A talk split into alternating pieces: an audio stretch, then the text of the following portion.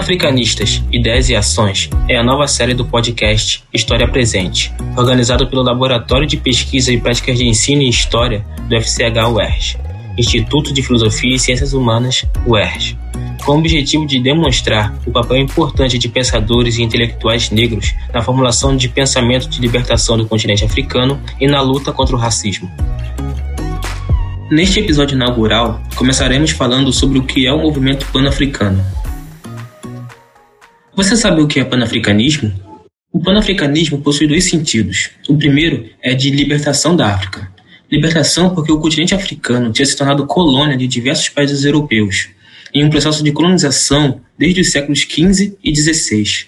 O processo de libertação ocorreu durante o século XX, com o objetivo de expulsar os invasores europeus de suas terras e conquistar a sua independência. E o outro objetivo é de integração de todos os países africanos e da diáspora africana. Diáspora africana significa deslocamento forçado dos negros por causa do tráfico de escravos durante o período colonial. Todas as regiões que abrigam descendentes de africanos fora da África são chamadas de diáspora. O Brasil é um exemplo. Porém, precisamos deixar claro que, antes de se tornar um movimento político, o panafricanismo tem sua origem na oposição ao tráfico de escravos nas Américas, Europa e Ásia. O tráfico de escravos permaneceu em prática do século XV ao século XIX. No começo, o panafricanismo estava restrito a manifestações de solidariedade entre as populações de ascendência africana nas Antilhas Britânicas e nos Estados Unidos. Neste momento, nem mesmo se chamava panafricanismo, mas sim de Conferência dos Povos de Cor. A primeira conferência foi pensada por Henry Sylvester Williams, nascido em Trinidad e Tobago. Foi o primeiro negro a advogar na colônia do Cabo, na atual África do Sul. Henry Williams, em 1900, teve a iniciativa da organização em Westminster Hall, em Londres, da primeira Conferência de Povos de Cor, com o objetivo de reivindicar ações jurídicas pela tomada das terras das populações africanas por parte dos europeus. Isso ocorreu durante a sua estadia em Londres, que durou três anos, entre os anos de 1896 e 1899.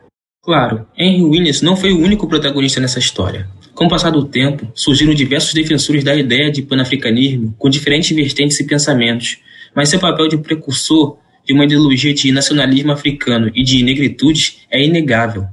O panafricanismo ajudou nos processos de descolonização da África, ou seja, foi um elemento que impulsionou a luta por independência e autonomia do continente africano.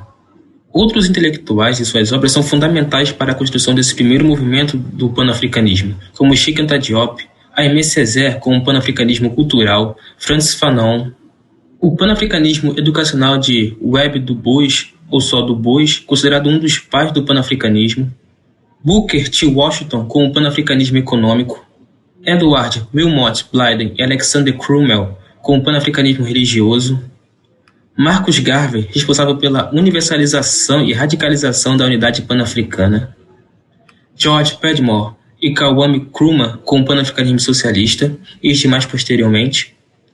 Assim, conforme a afirmação de José Raimundo dos Santos Silva, podemos definir o panafricanismo, historicamente, como um movimento de proclamação da organização, unidade e solidariedade entre os negros do mundo todo, tanto os que vivem no continente africano quanto os que estão na diáspora.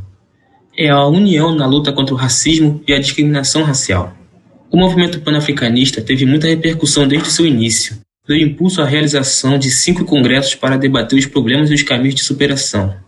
Aqui, no Brasil, uma das figuras mais representativas do panafricanismo foi Abdias do Nascimento, que se tornou um dos responsáveis por tornar o panafricanismo conhecido no país.